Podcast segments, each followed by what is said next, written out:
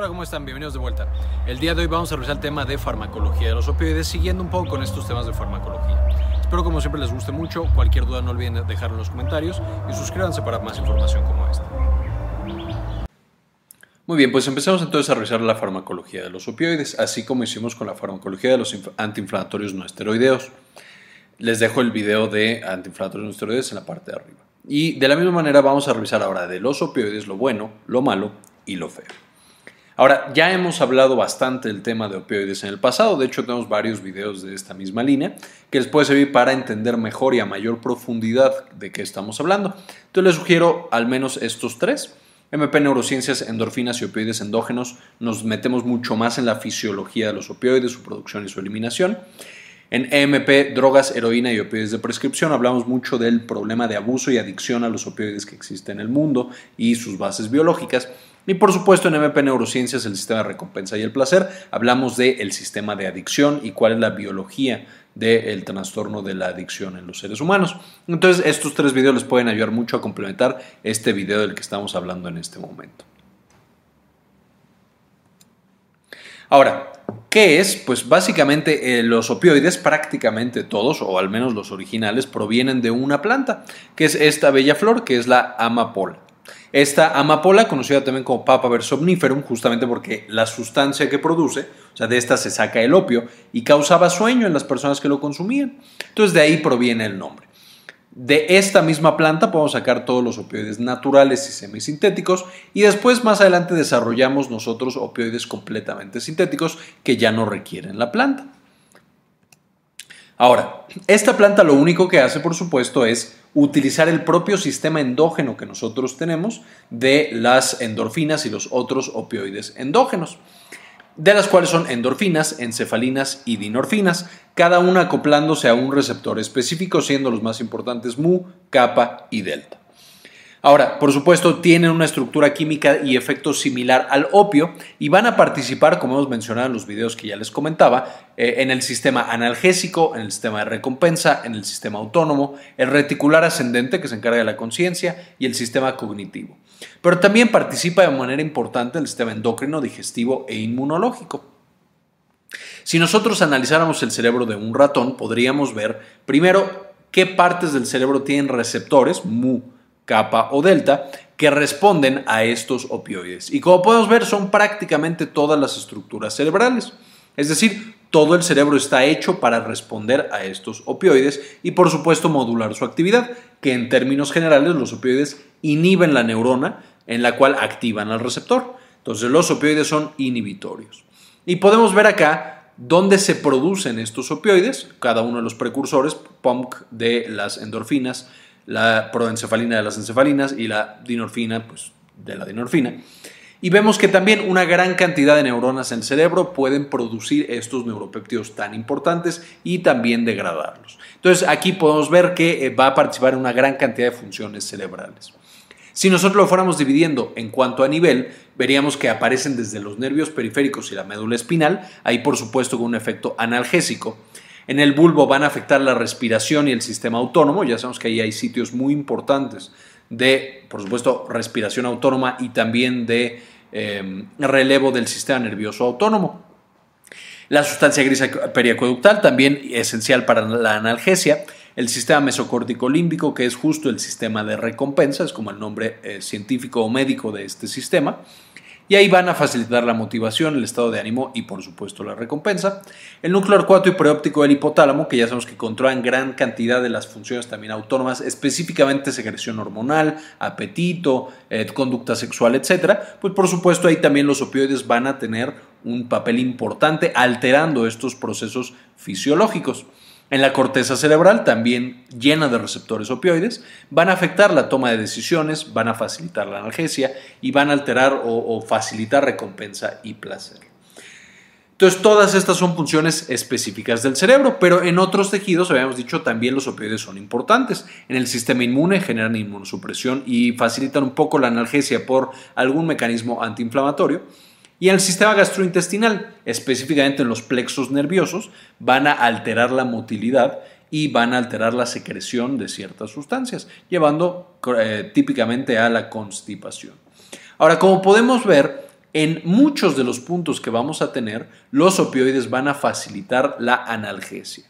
Este va a ser de hecho su principal efecto farmacológico, aunque también van a tener algunos otros, por ejemplo, al afectar el bulbo, depresión respiratoria, pero también que ceda la disnea, el hecho de que un paciente sienta que le hace falta el aire, también lo van a poder apagar. Y como analgésicos son especialmente poderosos porque nuevo actúan en prácticamente todos los niveles, desde la periferia hasta el sistema nervioso central.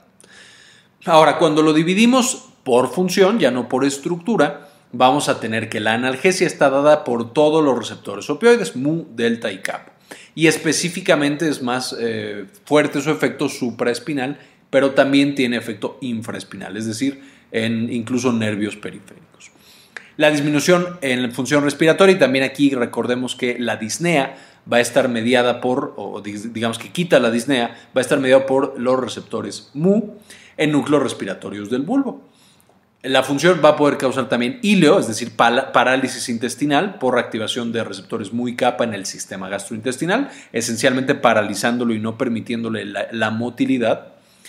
Va a causar psicotomimesis y disforia, es decir, que se despersonalizan los pacientes y que tengan una gran cantidad de alteraciones, incluso alucinaciones, especialmente por los receptores capa eh, y una sensación muy muy desagradable, no sabemos bien exactamente dónde se da este efecto va a haber un efecto de sedación al inhibir el sistema reticular y la corteza cerebral, principalmente por receptores muy capa, y la regulación endocrina. Entonces, esto usualmente como evento adverso, regulación de prolactina y hormona del crecimiento, van a ser por justamente estas proyecciones al hipotálamo y sobre los receptores mu y delta.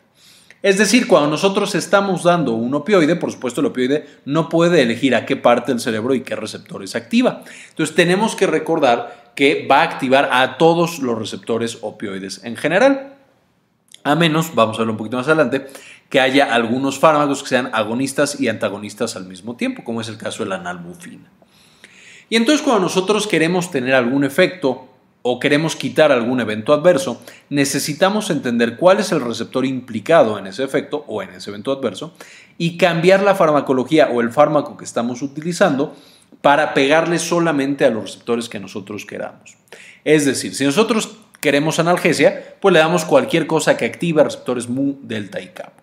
Entonces supongamos que yo le doy morfina, la morfina activa todos estos, principalmente el mu, y ya. Ahora, este paciente empieza a desarrollar depresión respiratoria, tiene ahí una sobredosis y casi se me muere. ¿Qué es lo que yo puedo hacer para seguir dándole analgesia, pero que ya no tenga depresión respiratoria? Pues ahora en vez de darle un medicamento que active al receptor MU, le doy uno que active al receptor kappa o al receptor delta, siendo delta un poco más efectivo para la analgesia. Si después yo tengo que tiene una gran cantidad de alteraciones hormonales, porque estoy activando su receptor delta y entonces ya tiene hormona de crecimiento por los pisos o, tiene alguna alteración de la prolactina. Entonces yo le cambio el medicamento, ya no que sea sobre receptores delta, sino sobre receptores kappa. Entonces de esta manera nosotros tenemos que ir balanceando dependiendo qué es lo que queramos activar y en dónde, qué es lo que le vamos a dar de fármaco a ese paciente. Y para eso tenemos que conocer a fondo las propiedades farmacológicas de estos receptores opioides.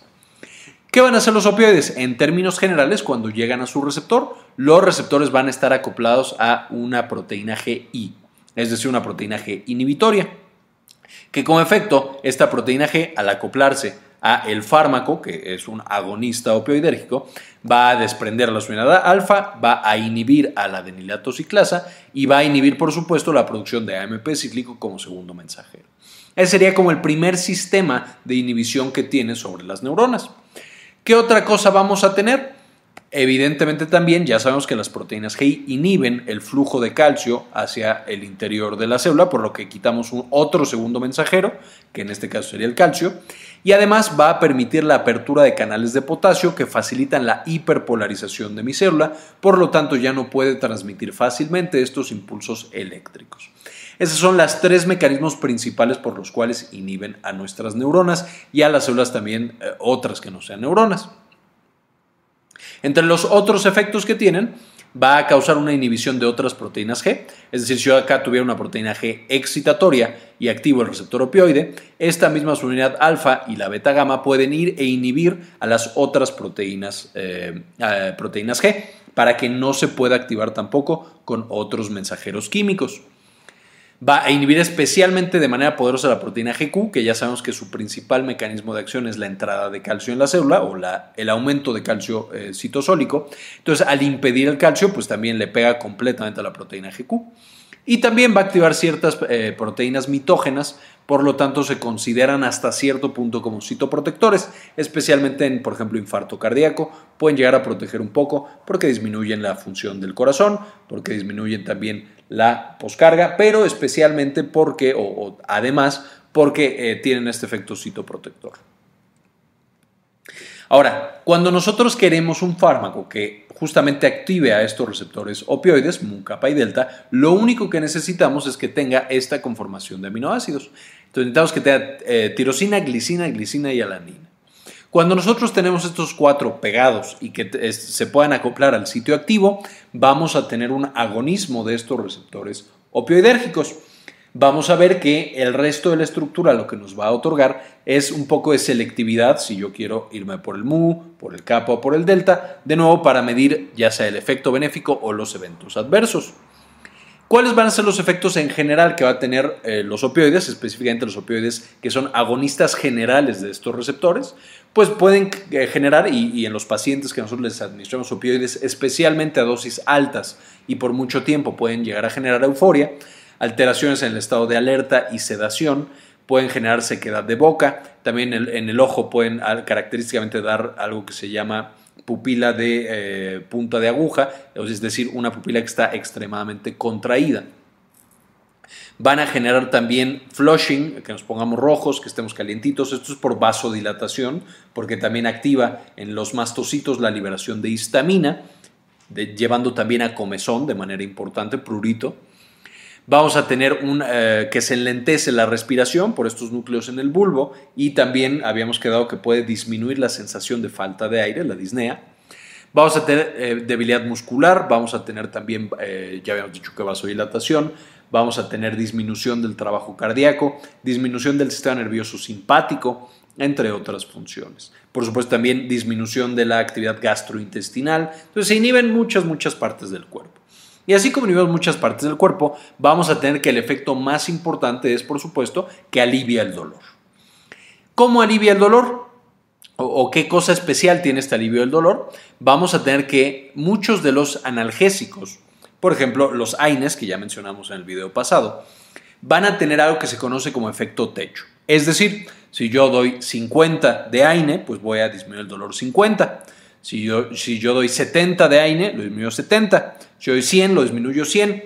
Pero si yo doy 130, sigo disminuyendo el dolor 100. Si yo doy 200 del AINE, sigo en 100 de analgesia. Si yo doy 500 del AINE, sigo en 100 de analgesia. Es decir, llegamos a un techo que pasándolo ya no podemos generar mayor analgesia por los antiinflamatorios no esteroideos. Los opioides débiles también van a tener esta propiedad, por ejemplo el tramadol tiene un techo terapéutico, pero los opioides fuertes, y esta es la gran razón por la cual son tan utilizados, por ejemplo la morfina, no tienen un efecto techo. Si yo doy 100 de morfina, quito 100 de dolor. Si yo doy 300 de morfina, quito 300 de dolor. Si yo doy 500 de morfina, por supuesto, quito 500 de dolor. Mientras más morfina, más quito el dolor. Por supuesto también, mientras más opioide fuerte doy, más frecuente y más peligrosos son los eventos adversos. Pero el eh, efecto analgésico también va a seguir aumentando. Debido a esto son importantes en dolores incontrolables, por ejemplo, dolores extremos como pacientes que están muy quemados, que tienen quemaduras de tercer grado o que tienen quemaduras muy extendidas en su cuerpo, pues nos ayudan mucho porque una AINE por supuesto no va a controlar el dolor, por supuesto que una opioide débil no lo va a controlar, pero si tenemos a un paciente que tiene quemaduras severas, podemos estar seguros de que si le damos el opioide vamos a lograr controlar el dolor de una manera efectiva. Va a funcionar también muy bien en pacientes que ya hemos tratado de quitarles el dolor con todo y no se logra quitar también vamos a lograrlo con el opioide, aunque por supuesto si damos dosis altas de nuevo va a tener eventos adversos. Y por último, en los pacientes terminales, cuando estamos enfrentándonos a los cuidados paliativos, van a ser fármacos extremadamente útiles, porque ya casi no nos preocupan los eventos adversos, es decir, no importa si va a volver adicto en un año, porque este paciente va a vivir cuatro meses, no importa si le voy a causar una alteración en la hormona del crecimiento, porque le quedan cuatro meses a este paciente. Entonces puedo darle de manera tranquila y segura los opioides y darle una muy buena calidad de vida en esos últimos momentos, que no tenga sufrimiento esa persona. Además de que tiene la gran ventaja de que ayuda también a la disnea, quita también la disnea.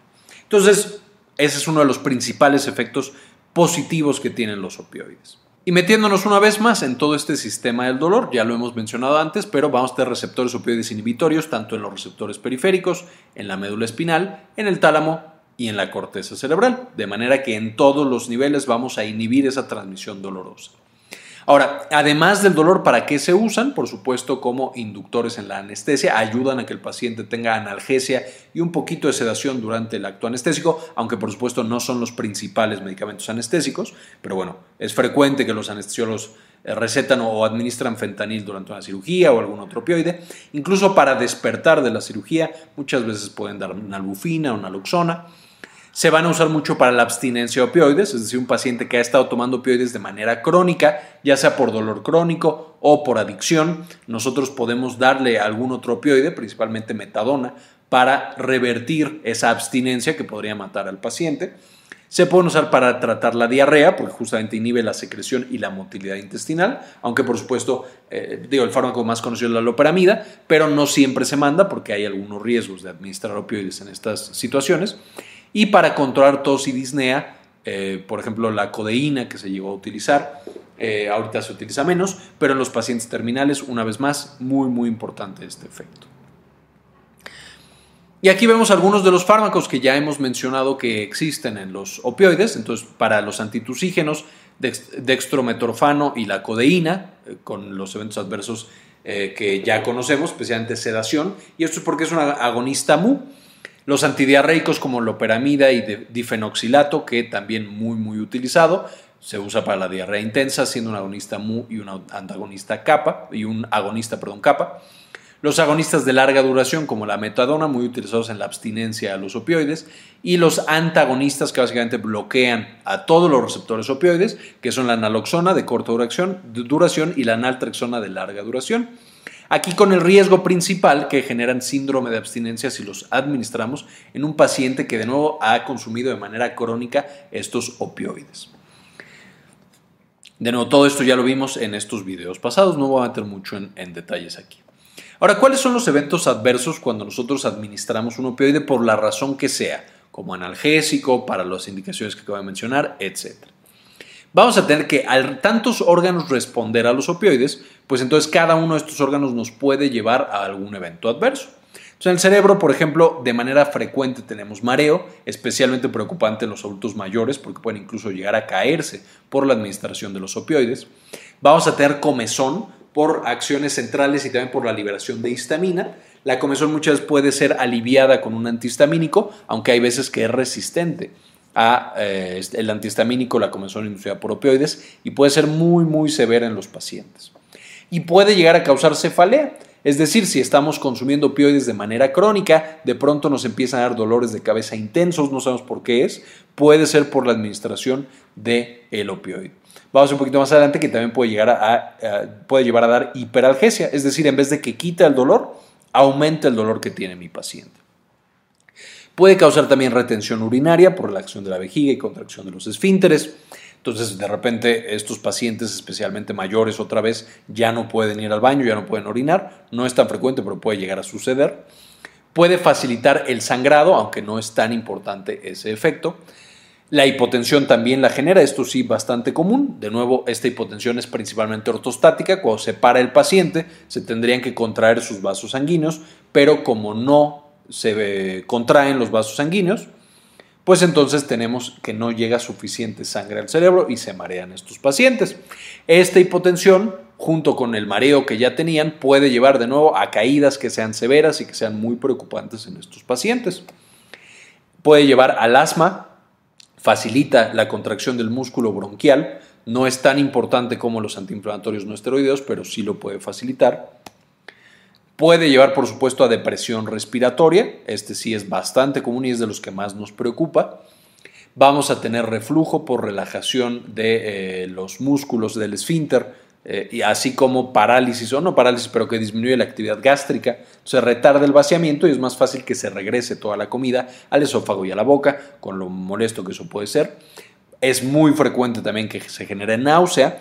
De hecho, de los principales efectos adversos que tienen los pacientes al principio es esa náusea. Y eso muchas veces es lo que le deja al paciente una mala impresión de los opioides. Nosotros lo administramos incorrectamente, le da náusea al paciente y entonces ya no quiere volver a tomar opioides aunque sean muy buenos medicamentos. Lleva también frecuentemente a la constipación. Entonces este es de los eventos adversos más difíciles muchas veces de manejar. Puede llevar a la inmunosupresión hasta que un paciente tenga una inmunosupresión severa, tal cual como si le estuviéramos dando esteroides o como si tuviera VIH. Esto de nuevo con el uso crónico, no con el uso agudo. Alteraciones endócrinas y menstruales, por supuesto, porque estamos alterando cómo el hipotálamo y la hipófisis secretan a sus hormonas liberadoras y entonces los opioides pueden llevar a que ya no funcionen estos ejes que ya hemos visto también en videos pasados y a una disfunción sexual importante y también muy difícil de tratar. Entonces, los opioides alteran tanto la secreción hormonal como el sistema nervioso simpático y parasimpático, como directamente los vasos sanguíneos, especialmente peneanos, aunque también en la mujer afectan, pero entonces esto lleva a una disfunción sexual que muchas veces es bastante severa, muy importante en algunos de los pacientes que todavía tienen vida sexual activa, que son la mayoría. Ahora, ¿cuál es el peor de todos los eventos adversos? Por supuesto es la depresión respiratoria. Esto es lo que mata a la mayoría de los pacientes que tenemos con opioides. La depresión respiratoria tenemos la gran ventaja de que hay una taquifilaxia veloz, es decir, si nosotros damos el opioide por mucho tiempo o digamos después de la primera semana, de los primeros meses de administración, el riesgo de depresión respiratoria va disminuyendo. Entonces se acostumbra el bulbo y ya no lo logramos inhibir. Un paciente que ha tomado opioides de manera crónica, podemos darle dosis más altas de opioides sin que tengamos el riesgo de depresión respiratoria por este mismo fenómeno. Entonces, no, tampoco es impresionante de, de pronto ver pacientes que están tomando dosis muy altas de opioides sin tener absolutamente nada de depresión respiratoria. También, por supuesto, no tienen disnea. Entonces, este es un efecto importante. Sin embargo, en los pacientes que empezamos recién con el opioide y le damos una dosis muy alta, bueno, eso es un riesgo inmenso. Y también cuando necesitamos cambiar de un opioide a otro, ya sea por, para aumentar la eficacia o porque es más cómoda la presentación, que solo cambiamos vía de administración, o queremos cambiar los eventos adversos, ahí sí podemos generar una depresión respiratoria. Ahí es cuando tenemos un mayor riesgo de que el paciente haga depresión respiratoria y fallezca por esta causa. Entonces ahí mucho cuidado. Ahora, esto no quiere decir que un paciente que lleva 10 años tomándolo y de repente toma una dosis extremadamente grande para lo que él está tomando, no quiere decir que no le vaya a pasar también. Sí puede tenerlo. Simplemente está muy protegido comparado con un paciente que nunca ha consumido opioides antes. Ahora, los más molestos. Los más molestos usualmente para el paciente y para el médico son los gastrointestinales, específicamente la constipación y la náusea. La náusea con la gran ventaja de que también hay taquifilaxia, es decir, el paciente que ya lleva varias dosis del opioide, si le dio náuseas en las primeras tomas, las siguientes ya no va a tener las náuseas, desaparece y ya no vuelven. Sin embargo, la constipación tiene la gran desventaja de que no hay para nada tolerancia. Si un paciente empieza con constipación, va a continuar con constipación el resto de su tratamiento con opioides. Y esto lleva a que el paciente tenga otras complicaciones gastrointestinales como una obstrucción o como algún otro problema de salud porque de plano no sale nada, todo se queda ahí atorado. Debido a esta constipación, que de nuevo es la de, eh, prácticamente todos los pacientes con dosis altas de opioides la tienen y no se quita en ningún momento el tratamiento, cuando estamos considerando el opioide a largo plazo, necesitamos que todos nuestros pacientes tengan un ablandador de heces o un laxante. De nuevo, para facilitar el tránsito intestinal, ayudarle un poco a ese intestino y que no vaya a tener las complicaciones. Entonces, de manera muy frecuente, los opioides se tienen que mandar con ablandador de heces o con un laxante. A veces y con un laxante. Y por supuesto también la disfunción sexual. De nuevo, la disfunción sexual no se acostumbra a los pacientes, no se genera tolerancia, es muy difícil recuperar la función sexual cuando estamos usando opioides en dosis altas. Eh, y si aparece, realmente no hay un tratamiento específico que mejore, por ejemplo, la libido en los pacientes que la han perdido o que mejore la función sexual en general. Es muy difícil de tratar también. Y si aparece, tenemos que considerar otras opciones terapéuticas si es que a ese paciente le está molestando y quiere mejorar su función sexual. Y algunos de los menos conocidos, la inmunosupresión, de pronto no nos acordamos que los opioides generan inmunosupresión y a veces inmunosupresión severa y podemos tener infecciones oportunistas en estos pacientes. Por lo tanto, cuando ya llevan muchos años con opioides, aunque sea dosis bajas, o cuando estamos administrando dosis altas, tenemos que tener mucho cuidado con su sistema inmune. Mandarlo a que se vacunen siempre, no con vacunas que tengan virus o bacterias activas o vivos, pues, sino por supuesto con fragmentos o con completamente inactivados. Necesitamos tener todas las profilaxis posibles para estos pacientes, lavado de manos, o sea, hacer todo lo posible para que no vayan a contraer una infección, avisarles que no pueden estar en contacto con gente que esté enferma de infecciones serias, etc. Y también dolor de manera frecuente cuando llevamos mucho tiempo usando opioides, ya quedamos que puede generar tanto cefalea, y es muy difícil manejar la cefalea inducida por opioides, como también puede llegar a generar hiperalgesia. Es decir, si yo le estaba dando un opioide porque tenía dolor intenso en la pierna, y llevo seis años dándole el opioide y le controla muy bien el dolor, de pronto al año 7 empieza a tener más dolor en la pierna. Yo le subo el opioide porque digo, ah, pues es que ya no le está haciendo efecto y le duele más. Y le subo más el opioide y le duele más. En ese momento tengo que considerar que ya está teniendo hiperalgesia inducida por opioides. El único tratamiento que existe para esa hiperalgesia es disminuir la dosis del opioide. Entonces de pronto yo le estaba dando 7 y lo bajo a 4 y baja el dolor también. O lo bajo a 4 y le agrego un AINE o le agrego un adyuvante y de nuevo mejora ese dolor. Entonces, es frecuente también, bueno, más o menos frecuente, no tanto, pero llega a pasar, que los pacientes que les estamos dando opioides por mucho tiempo desarrollen hiperalgesia. Entonces, es una cosa que tenemos que monitorizar y que tenemos que estar listos para atender cuando es que los pacientes lo presenten. Y por supuesto, la dependencia. Que la dependencia es uno de los eventos adversos y uno de los puntos más controversiales de los opioides.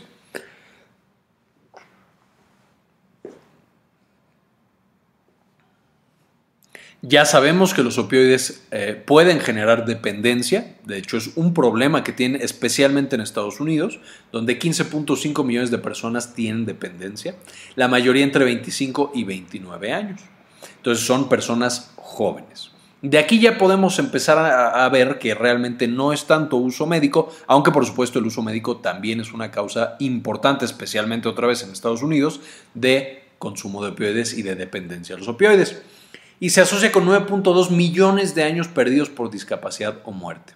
Debido a que los pacientes ya tienen una gran cantidad de alteraciones en su salud, entonces esos son años perdidos por discapacidad, y mueren jóvenes, principalmente por depresión respiratoria, cuando están empezando o cuando no se da de manera adecuada los opioides, y entonces fallecen.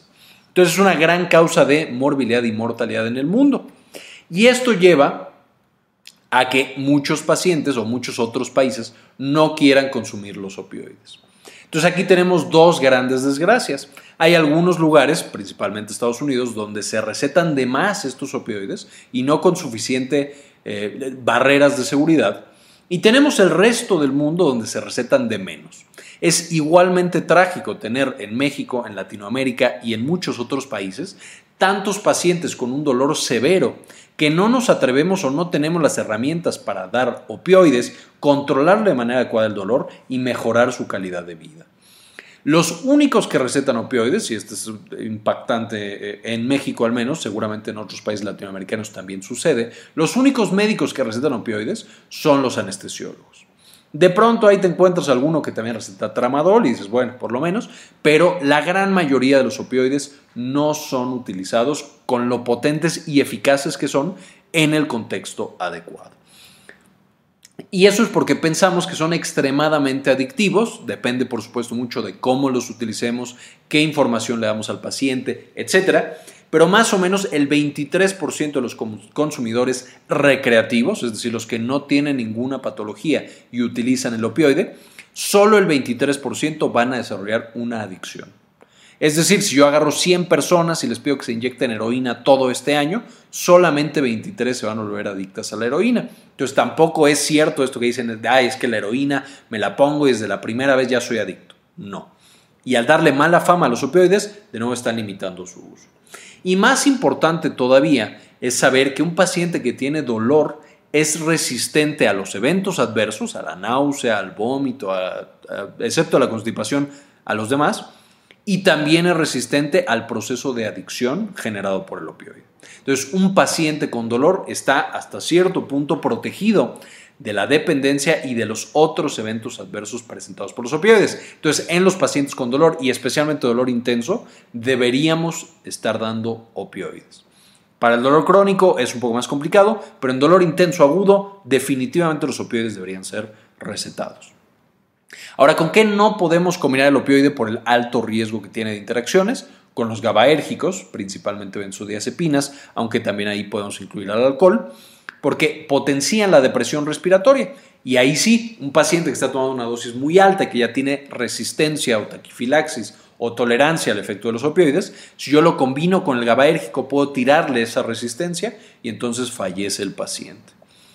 No puedo tampoco combinarlo con inhibidores de la monoaminoxidasa por el riesgo, especialmente de algunos opioides, de síndrome serotoninérgico y algunas otras sobrecargas de, eh, mm, aminas. Y tampoco con los antihistamínicos H1. ¿Por qué? Porque pueden causar mareo y pueden causar también eh, todas estas manifestaciones, especialmente en los pacientes mayores. Hay algunas indicaciones, si el paciente tiene prurito y, no me preocupa tanto su mareo, puedo darle el antihistamínico. Igual el GABAérgico puedo llegar a combinarlo, no se vea que nunca, pero siempre debemos tener mucho cuidado de combinar estos fármacos y pensar si no hay alguna otra opción más segura para darle a estos pacientes. Ahora, como algunos consejos clínicos o perlas clínicas finales, Siempre hay que tener cuidado con los vírgenes opioides. Estos pacientes nosotros usualmente les damos la dosis que reporta en la literatura, la dosis que se publica en todos estos libros de farmacopea. Sin embargo, estos pacientes son más susceptibles al efecto de los opioides. Entonces, idealmente con un paciente virgen que nunca ha consumido opioides, debemos iniciar con una dosis muy bajita e ir escalando con base en la respuesta que tiene porque muchas veces los pacientes empiezan con la dosis adecuada, se les quita el dolor, pero tienen un vómito, unas náuseas extremas, se sienten muy mal, incluso pueden empezar a alucinar. Entonces, siempre hay que tener mucho cuidado con los pacientes que nunca han tomado opioides. Segundo lugar, a mayor dolor, mayor tolerancia a eventos adversos. Es decir, mientras más el dolor, con más seguridad yo puedo recetar el opioide. Y ya que controlo el dolor, por supuesto, irme con más cuidado y más bien con otro tipo de fármacos adyuvantes o con AINES o con alguna otra cosa que pueda ayudar a ese paciente. Siempre necesitamos empezar con la menor dosis posible, incrementar lentamente y en cuanto tengamos una oportunidad, quitar el opioide o ir decreciendo la dosis. Esto, por supuesto, es más importante todavía en el dolor agudo.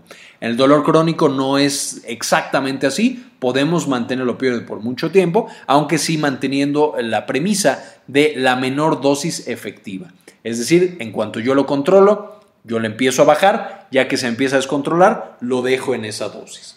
No queremos que el paciente consuma demasiados opioides porque de, de manera crónica, porque nuevo puede tener muchos eventos adversos. El siguiente punto puede generar espasmo del esfínter de Odi, por lo tanto en dolores abdominales intensos usualmente no se recomienda o se recomienda con mucho cuidado, porque puede empeorar, por ejemplo, si tenemos problemas en la vesícula o en el conducto biliar, si de pronto le damos un opioide, eso puede aumentar a tal punto la presión en el esfínter que nos lleva a tener una pancreatitis. Entonces, de no es frecuente, pero puede llegar a pasar, entonces mucho cuidado ahí. Puede sustituirse un opioide por otro, en un proceso que se conoce como rotación de opioides, y recuperar la eficacia o la seguridad. Si yo tengo un paciente que ya me está haciendo hiperalgesia por la morfina, a lo mejor yo lo puedo cambiar a fentanilo y entonces ya recupero la acción analgésica. O lo que decíamos, si yo tengo un paciente que está teniendo demasiado, demasiados problemas respiratorios, ah, pues lo cambio por uno que no tenga tanta actividad respiratoria y entonces ya es más seguro manteniendo la eficacia. Sin embargo, aquí no es como los AINE, en el cual solo cambias un medicamento por el otro, sino que necesitas calcular la dosis equianalgésica, es decir, cuál va a ser la dosis equivalente del otro fármaco para mantener a ese paciente en una adecuada dosis. ¿Qué es lo que sucede si yo no lo hago de esa manera? Puedo o tener una crisis dolorosa muy intensa y que el paciente me miente la madre y que se desmaye el dolor, o puedo tener también un síndrome de abstinencia. Porque un paciente que toma opioides de manera crónica no necesariamente es adicto, pero sí es dependiente. Yo no le puedo quitar el opioide así nomás o darle una dosis de otro sin calcularla de manera adecuada porque puedo precipitar un síndrome de abstinencia. Siguiente, en los, en los, pacientes después de 60 años puede llegar a ser especialmente peligroso, tienen más riesgo de mareo, de hipotensión, de alteraciones endócrinas, de constipación, etc. Entonces aquí hay que tener muchísimo cuidado, pensar muy bien qué le estamos dando y incrementar todavía nuestro concepto de que la menor dosis posible con el, el menor tiempo posible. Siempre hay que iniciar temprano con ablandador de heces o laxantes, de nuevo esto en pacientes con dolor crónico y idealmente si vamos a el opioide por mucho tiempo, dar manejo con clínica de adicciones para que analicen el riesgo que tiene el paciente y luego no tengamos el problema de que tenemos un paciente con dolor y que además es adicto a los opioides. De nuevo, no es frecuente, pero sí necesitamos estar mandando a nuestros pacientes con opioides crónicos a la clínica de adicciones una vez al año solamente para que le hagan una valoración, nos digan cómo está el riesgo y qué estrategias podemos tener para disminuir el riesgo de adicción a los opioides. Ahora, de acuerdo a sus propiedades farmacológicas, aquí tenemos los principales. Tenemos los agonistas puros, que no son los mejores que podemos utilizar para el dolor puro. Tenemos a la morfina, la meperidina, metadona, este, eh, vamos a ver ahorita algunas características particulares, el dextropropoxifeno, la codeína, eh, todos estos otros. Todos estos de nuevo son agonistas puros, son los mejores o de los mejores que hay para el dolor. Luego tenemos los agonistas parciales. Estos también son buenos, no le pegan a todos los receptores y entonces tienen un perfil de seguridad especial. Aquí tenemos la buprenorfina y el butorfanol principalmente. Después tenemos los agonistas antagonistas. Estos no son tan buenos analgésicos, aunque se pueden llegar a utilizar. Tienen la característica de que bloquean ciertos receptores mientras activan otros. Esto justamente previene que tengan una actividad analgésica tan importante. Sin embargo, vamos a ver que pueden tener indicaciones muy particulares. Por ejemplo, la analbufina, que se usa para generar un poco de analgesia cuando despierta el paciente de la anestesia y revertir el efecto de los opioides que se usaron durante la anestesia. Entonces, bueno, puede llegar a ser utilizado. Y los antagonistas, principalmente usados cuando tenemos una intoxicación por opioides, llegan y bloquean todos los receptores. Aquí tengo la naloxona, que es de duración corta o de efecto corto, y la naltrexona, que es de larga duración. Si nos metemos un poquito más, no voy a mencionar absolutamente todos, solo de los más usados y los que tienen características importantes. La morfina usualmente se comienza, aquí le estoy dando dosis bajitas, por supuesto hay que ir escalando esta dosis hasta eh, que nosotros conseguimos el efecto adecuado y de nuevo no hay una dosis techo, especialmente en los opioides fuertes, eh, entonces podemos darlo hasta el nivel que el paciente requiera. La dosis oral para empezar 30 miligramos y dosis parenteral para empezar 10 miligramos cada 3 a 4 horas. Este va a ser un agonista principalmente MU y causa depresión respiratoria e incluso puede tener depresión respiratoria retardada, especialmente cuando lo administramos intratecal. Es decir, yo doy la eh, morfina, se la pongo en la espalda al paciente, no tiene depresión respiratoria durante su cirugía y lo, mando a su cama. Sin embargo, a las 3, 4, 5 horas que ya está en su cama, ya salió de la cirugía, puede llegar a tener depresión respiratoria porque apenas está llegando a través de la transmisión eh, por volumen que se da en el cerebro, apenas está llegando al bulbo. En segundo lugar tenemos la codeína, se empieza con 60 miligramos y la dosis parental 1.5 miligramos. De nuevo son dosis para comenzar y de ahí vamos escalando. El horario son tres, cada 3 a 4 horas, también una agonista MU, y es más eficaz por vía oral que la morfina, entonces también es bastante bueno. Luego tenemos la metadona. Esta empezamos con 20 miligramos. Eh, este, son dosis para tratar el dolor. Para adicción, por supuesto, y la metadona se usa mucho, son dosis mucho mayores, hasta 150 miligramos. La dosis parenteral 10 miligramos más o menos. Se administra cada 6 a 8 horas al principio. Sin embargo, tiene una vida media muy larga. Puede llegar a durar hasta una semana. Entonces, ya que llegamos a una dosis estándar, tenemos que disminuir la dosis, darlo más bien la temporalidad, darlo solamente una vez al día o incluso a veces se puede dar menos. Este es un agonista MU y también la metadona tiene la característica importante de que es cardiotóxica. Es decir, puede generar la típica torcida de puntas o torsade de point, en el cual es una arritmia muy severa, no hay un tratamiento adecuado para esta arritmia y puede matar al paciente si nosotros no la administramos con cuidado. De manera que siempre necesitamos un electrocardiograma cuando vamos a empezar la metadona y en el seguimiento de ese paciente. Luego tenemos el tramadol. El tramadol tiene la característica de que además de ser un agonista MU, va a hacer o va a inhibir la recaptura de noradrenalina y de serotonina. Entonces funciona un poquito como antidepresivo. Esto lo hace, junto con el tapentadol, que es la versión moderna del tramadol, más eh, eh, ideal en dolor neuropático. Si vamos a tener un, paciente que tiene dolor neuropático y dolor crónico, a lo mejor es mejor dar tramadol o tapentadol a largo plazo junto con algún otro adyuvante o algún otro medicamento para el dolor. Sin embargo, también debemos tener especial cuidado con tramadol y tapentadol cuando damos otros fármacos que aumentan noradrenalina y serotonina en el cerebro. Aquí empezamos en 50 a 100 miligramos en dosis oral y parenteral 50 a 100 miligramos cada 6 horas. Luego la, la buprenorfina, esta no hay presentación oral como los siguientes que vamos a mencionar, o eh, en México por lo menos no hay. Dosis parenteral 0.4 miligramos, se da cada 6 a 8 horas. Este es un agonista MU y es un antagonista kappa. Es decir, es muy bueno, tiene potentes efectos analgésicos, sin embargo, si nosotros dimos algo que trabaja en capa, por ejemplo la nalbufina, y de repente el paciente está alucinando, podríamos, tardar, podríamos tal vez dar buprenorfina para contrarrestar estos efectos. Y este tiene presentación en parches, como algunos otros que vamos a mencionar acá abajo. La nalbufina, 10 miligramos parenteral cada 3 a 4 horas. Este es un agonista capa y un antagonista mu. De nuevo aquí podemos bloquear otros opioides de tipo MU con la nalbufina sin perder completamente el efecto eh, benéfico de analgesia. Sin embargo, por supuesto, al ser agonista capa causa eh, disforia eh, y puede causar incluso alucinaciones. Y de manera especial, la nalbufina es de los únicos fármacos para el dolor que es categoría B en el embarazo. Es el único opioide y es de los únicos en, de otros tipos. Entonces, en las pacientes embarazadas que tienen un dolor severo, si hay una mujer embarazada que se acaba de dar una quemadura horrible, bueno, no la voy a dejar con paracetamol, le puedo dar nalbufina y va a mejorar el efecto analgésico que tenemos. Y el fentanil, el fentanil también muy utilizado principalmente en anestesia porque tiene una muy baja repercusión eh, hemodinámica o cardíaca.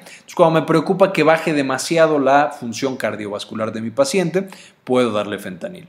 También los pacientes que tienen dolor crónico y que a lo mejor tienen una insuficiencia cardíaca o que tienen alguna otra consideración cardíaca importante, el fentanil es un fármaco importante a considerar. Este es un agonista MU y un agonista kappa y este también lo tenemos en presentación de parches. Este se empieza a 2 a 20 miligramos por kilogramo. Y por último, la rotación de opioides. Nosotros comenzamos con un opioide y vamos a ir eh, calculando la dosis hasta que llegamos a la dosis ideal. Con esa mantengo a mi paciente.